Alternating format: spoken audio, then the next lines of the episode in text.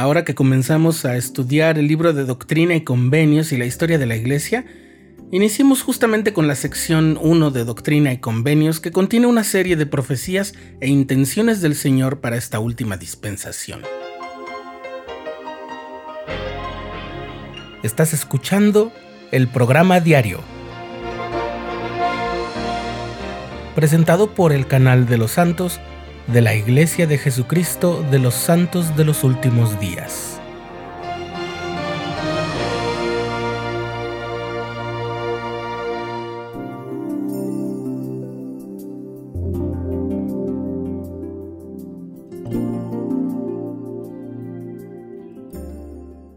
El libro de Doctrina y Convenios es una colección de revelaciones divinas y declaraciones inspiradas que se han dado para el establecimiento y la regulación del reino de Dios sobre la tierra en los últimos días. Cuando los miembros de la Iglesia de Missouri comenzaron a trabajar un libro intitulado Un libro de mandamientos para el gobierno de la Iglesia de Cristo, recopilaba muchas de las primeras revelaciones del profeta. En noviembre de 1831, el profeta José Smith consultó al Señor para recibir la confirmación divina de la resolución que tenían para publicar las revelaciones. Como parte de la preparación de esta publicación, los líderes de la iglesia, incluyendo el profeta José, asignaron a Sidney Rigdon, Oliver Cowdery y William McLennan que escribieran un prefacio para el libro y que lo presentaran ante el grupo. Ellos comenzaron a escribir de inmediato, pero cuando presentaron su texto, el consejo no se sintió satisfecho. Lo leyeron línea por línea discutiendo cada enunciado, y al sentir que no podían mejorarlo mucho más, le pidieron al profeta que procurara conocer la voluntad del Señor en cuanto a esto. José entonces oró y el Señor aprobó el esfuerzo de la publicación, pero le reveló un nuevo prefacio para el libro. Como seguramente sabes muy bien, el propósito de un prefacio es preparar al lector de un libro para cuando se enfrente a su contenido ofrece una síntesis panorámica y aclara el objetivo general de la obra. No es muy diferente con esta sección que el Señor indicó que fuera puesta al inicio del libro de mandamientos.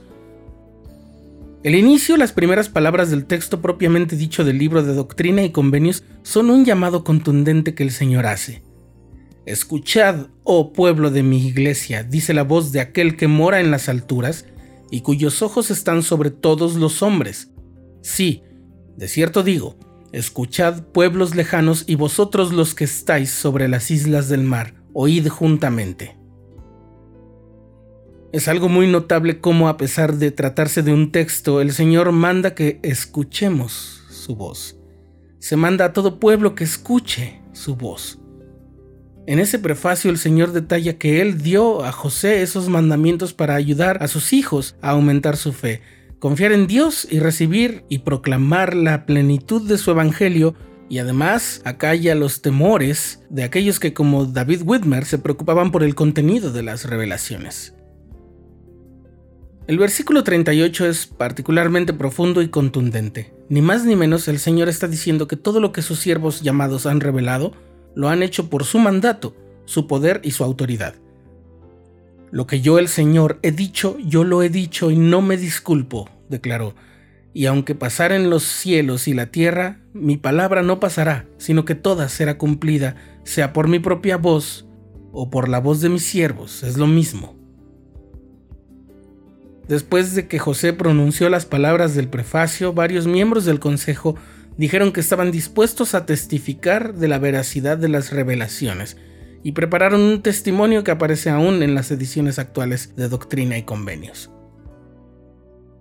Al hablar de esta sección, el presidente Joseph Fielding Smith realza el hecho de que Doctrina y Convenios es el único libro sagrado al que tenemos acceso que tiene un prefacio que fue dictado por el mismo Salvador.